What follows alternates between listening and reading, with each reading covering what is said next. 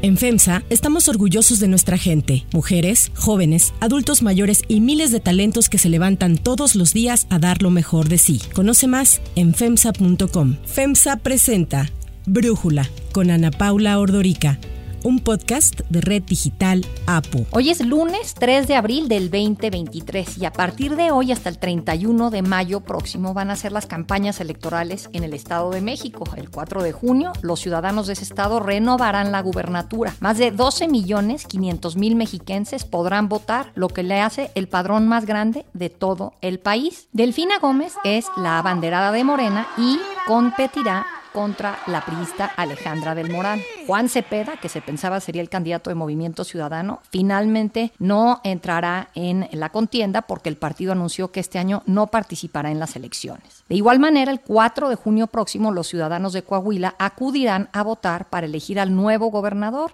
a 25 diputados locales, 16 electos por mayoría relativa y 9 designados por representación proporcional. Las campañas electorales en Coahuila arrancaron ayer 2 de abril. Ahí están como candidatos Armando Guadiana por Morena, Manolo Jiménez por la Alianza PAN PRI PRD, Ricardo Mejía, el candidato del PT, Lenin Pérez Rivera, el candidato de un partido local y el Partido Verde Ecologista de México. Para profundizar más en el tema, le agradezco a Roy Campos, analista y director de Consulta en Mitofsky, platicar con nosotros. Roy, a ver, vamos primero pues a lo que tú le sabes mejor que nadie, los números. ¿Cómo están los números en el Estado de México? A ver, mira, oye, del Estado de México, por cierto, hay que decir, es la primera elección que yo recuerde al menos, y he vivido todas del de 89 a la fecha, así físicamente, en vivo, pero es la primera vez que solo hay dos candidatos, ¿eh? Y son mujeres en este caso, pero es la primera vez que todo está entre dos, ningún otro candidato, nada, solo entre dos, el Movimiento Ciudadano no postuló y el resto hizo alianzas, incluso los partidos locales. Entonces, todo es con alianzas. Y es la primera vez. Que por cierto, es la situación que algunos quisieran y algunos dicen que se podría hacer en el 24. Que todo se haga entre dos candidatos, entre dos alianzas, e incluso de los dos lados podrían ser mujeres. Por eso decía, es una eh, situación inédita la que estamos viendo. ¿Cómo inician? No de ahorita y no por la precampaña y no por la intercampaña, sino estructuralmente desde que hay candidatas, la Alianza Morena PT Verde va muy arriba de la Alianza PAN PRI PRD. Cumplimos nuestro objetivo ampliamente en el Estado de México, mantuvimos la brecha que hay de la maestra Delfina sobre los demás adversarios. Los números nos muestran encuestas que van desde 15 hasta 25 puntos, como sea, es mucha ventaja. 15 puntos son muchos, ¿no? Entonces, ¿qué se podría decir? Que Delfina inicia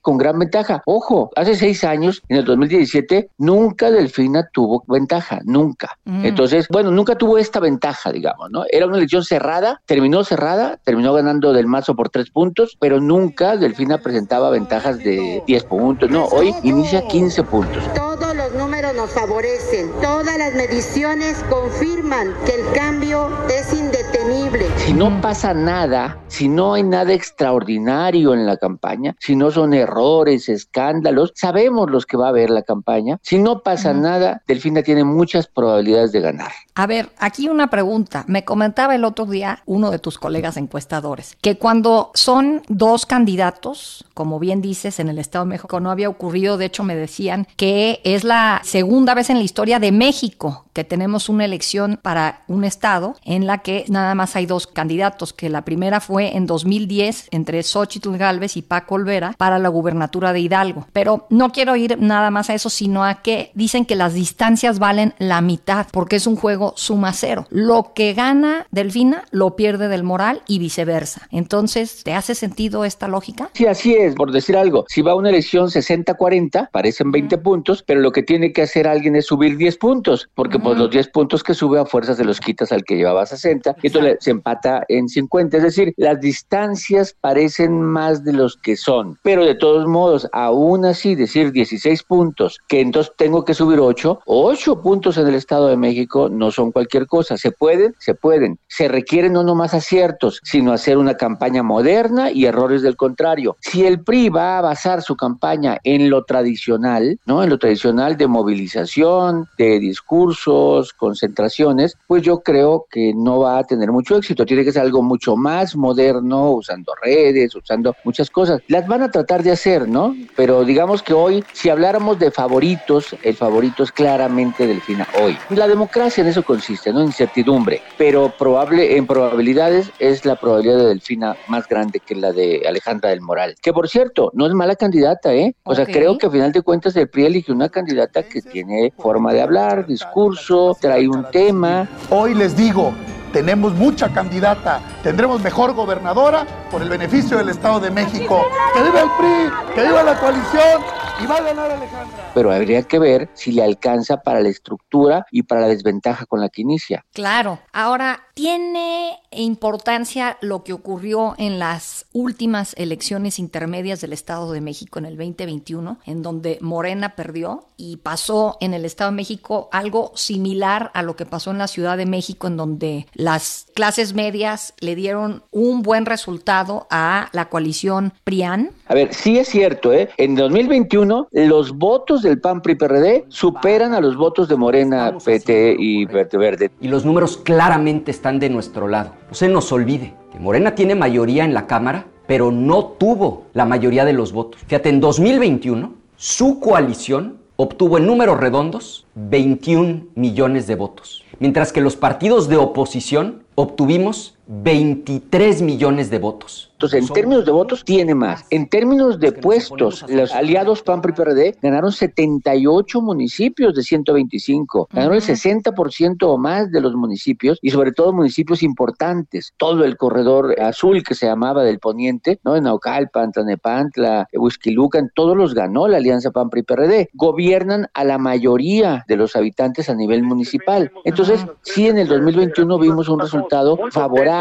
Quedó claro que la coalición va por México es potente, que le hemos ganado a Morena y que le volvemos a demostrar que les ganamos con claridad, con competencia. Pero en el 2022 lo que vimos es que en todos los estados el resultado del 21 le dio más votos a Morena que del 21. Es decir, si Morena había sacado el 40, sacó el 45 en los seis estados. Entonces, aquí, ¿qué tendría que pasar para que se cerrara o se volteara? Una muy alta participación. Una, si la participación supera el 65, tal vez estemos hablando de, de una elección más competida, cerrada, eh, ¿no? pero si la elección se mantiene en 57%, 58%, que, que son las participaciones del 2017 de gobernador y del 2021 de alcaldes y diputados federales, entonces pues no va a cambiar mucho esto, se requiere mucha participación, sobre todo en la parte que gobierna el PAN, PRI y PRD. Ok, tienen que sacar a la gente a votar a fuerza. Sí, pero va a estar interesante seguirla. Oye, y hay que recordar cuando hoy, hoy que inicia la campaña, hay que recordar que es Semana Santa, ¿eh? O sea que de hecho vamos a quitarle unos 15 días al inicio fuerte de la campaña. En 15 días por ahí del, ¿no? Del 17 empezará realmente fuerte cuando la gente regrese de Pascua. Oye, Roy, entonces, a ver, para cerrar Estado de México, los dados mencionan pues que le podría ir mejor, las probabilidades están mejor para Delfina Gómez, pero obviamente puede ser una elección competida y no hay que dar por sentado que ya perdió Alejandra del Moral. Así tal cual, así tal cual. Puede ser más competida de lo que hoy se ve. Hoy no se ve mucha competencia, pero sí puede llegar a ser competida porque va a haber participación, va a haber campaña, va a haber ataques, vamos a ver hasta dónde llega eso y vamos a ver si le alcanza para abatir esa desventaja,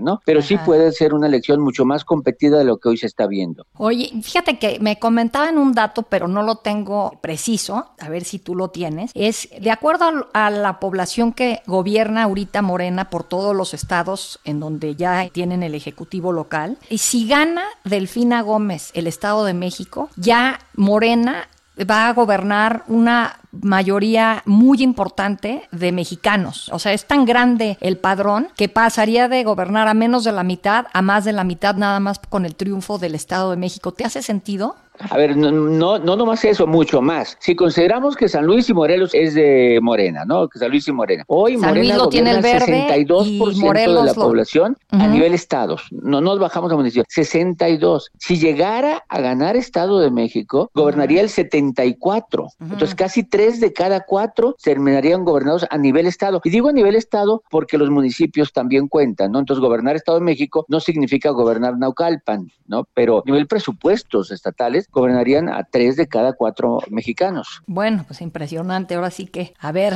qué pasa ahí. Y luego, vámonos a Coahuila. ¿Cómo ves las cosas ahí? Entiendo que en los... A ver, danos los números, más fácil. A ver, primero, está totalmente volteado. O sea, de- Mm. cuando decimos morena, muy bien, no, en Coahuila es al revés. Y fíjate nada más, hace seis años no habías oído la frase, seis años, eh, que el PRI es favorito en la gubernatura. el cargo de candidato a gobernador por el estado de Coahuila, para el que se le ha postulado y sujeto a que el partido y sus militantes se lo demanden o se lo reconozcan. ¡Sí, protesto! Así será por el bien de Coahuila. Señores,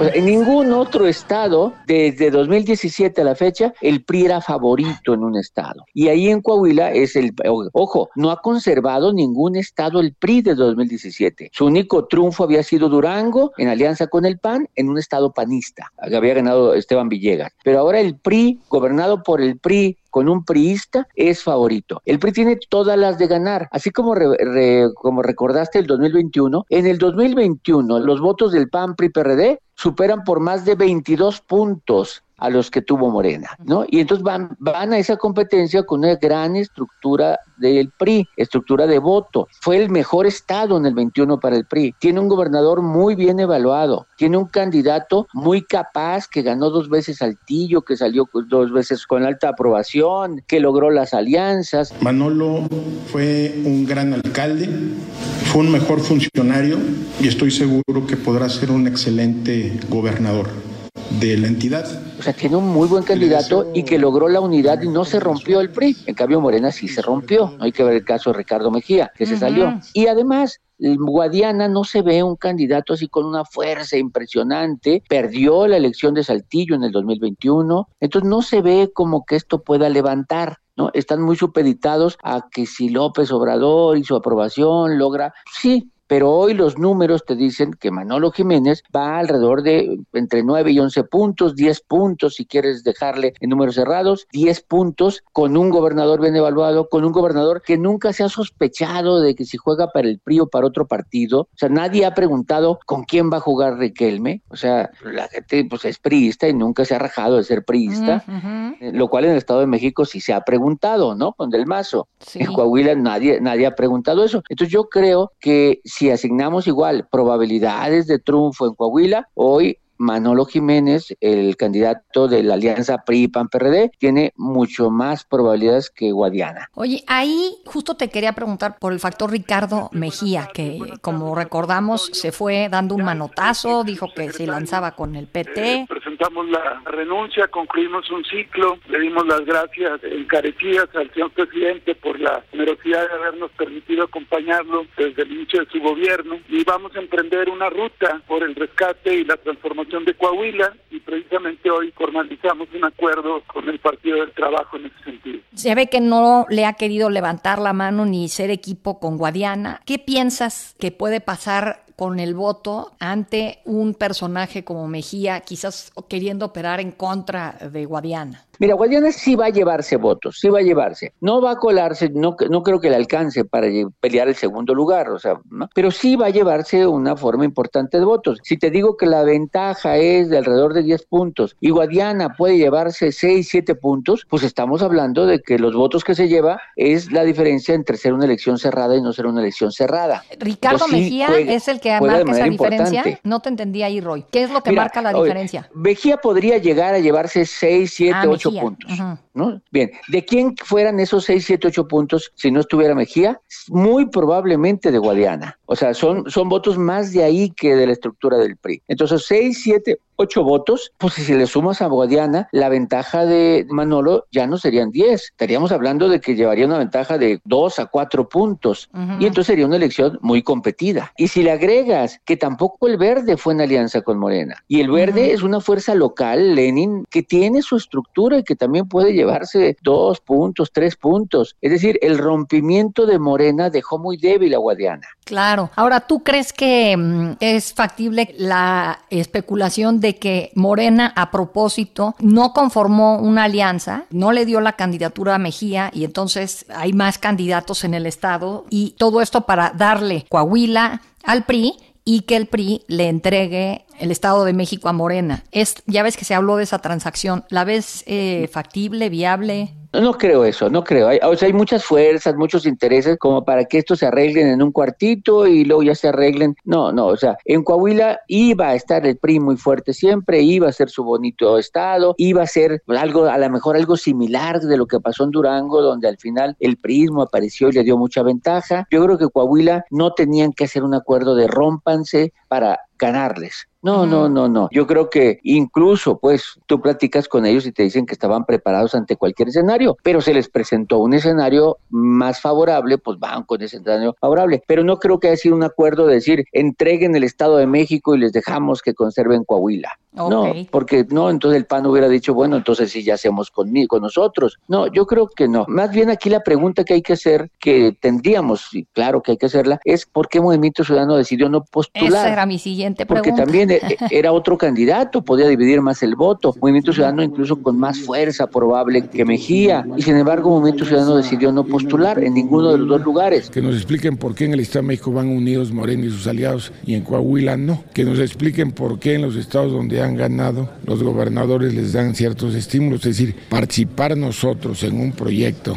que se advierte con claridad arreglado sería actos de ingeniería política. ¿Qué hubiera pasado si en el Estado de México a quién le hubiera quitado votos Movimiento Ciudadano? Pues parecería que al ser de, de Ciudad Neza, Juan Cepeda, pues podría haberle quitado más a Morena, mm. ¿no?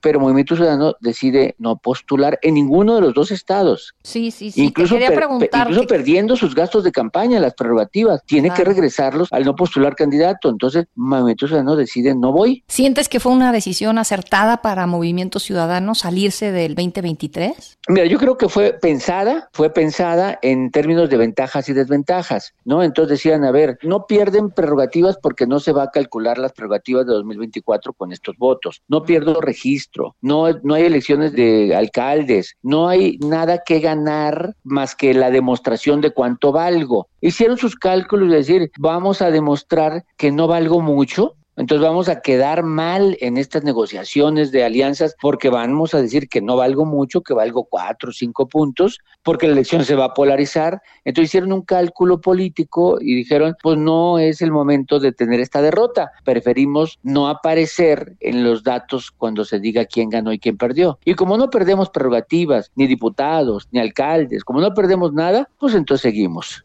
¿Y qué será importante de las elecciones del 2023 para el 2024? ¿Ves algo que habría que poner atención, Roe? A ver, sí, hay muchas cosas que poner atención. La última sería el ánimo, pero hay que poner atención. A ver, va a haber un nuevo INE. Una vez finalizado el procedimiento de insaculación, esta presidencia declara que han sido electos para culpar el cargo de consejero electoral del Consejo General del Instituto Nacional Electoral, ciudadano Jorge Montaño Ventura, consejera electoral del Consejo General del Instituto Nacional Electoral, ciudadana Rita Bel López Vences, consejero electoral del Consejo General del Instituto Nacional Electoral, ciudadano Arturo Castillo Loza, consejera presidenta del Consejo General del Instituto Nacional Electoral, ciudadana Guadalupe Taidei Zavala. ¿No? Entonces va a haber quejas de, vamos a ver cómo funciona el nuevo INE ante estas nuevas elecciones, el, los nuevos consejeros del INE, ¿no? La nueva vocería del INE, vamos a ver cómo funciona este INE, vamos a ver cómo funciona la autoridad, llámese presidente de la República, en qué tanto se mete en la elección, qué tanto se mete porque también es un adelanto de lo que va a hacer en el 2024, no sé qué tanto se mete, vamos a ver las corcholatas paseándose ahí, vamos a ver el nivel de intervención del crimen organizado, o sea, porque no se acusó en el 21 que intervino, aquí qué tanto interviene el crimen organizado, ah, o sea, como hay muchas pruebas de este laboratorio más allá del resultado, de ver la elección y del resultado,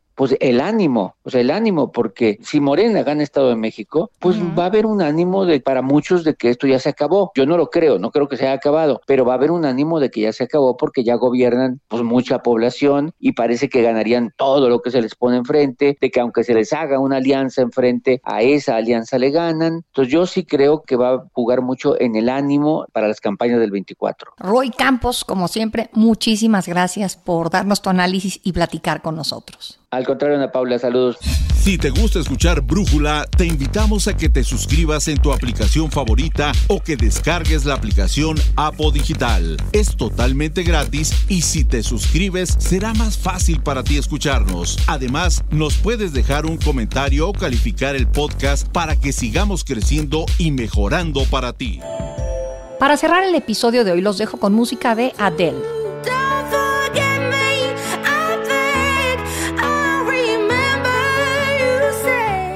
El 3 de abril del 2011, la cantante británica Adele rompió el récord de Madonna al mantenerse por más de 10 semanas consecutivas en el primer lugar con el mejor álbum en Reino Unido, el tiempo más largo para una mujer solista. El segundo disco de Adele, titulado simplemente 21, superó las nueve semanas establecidas por Madonna en 1990 con su colección de éxitos The Immaculate Collection. A lo largo de su carrera, Adele ha sido nominada a más de 300 premios, ha ganado hasta la fecha 147 incluidos 15 Grammys, 6 de ellos en una sola noche.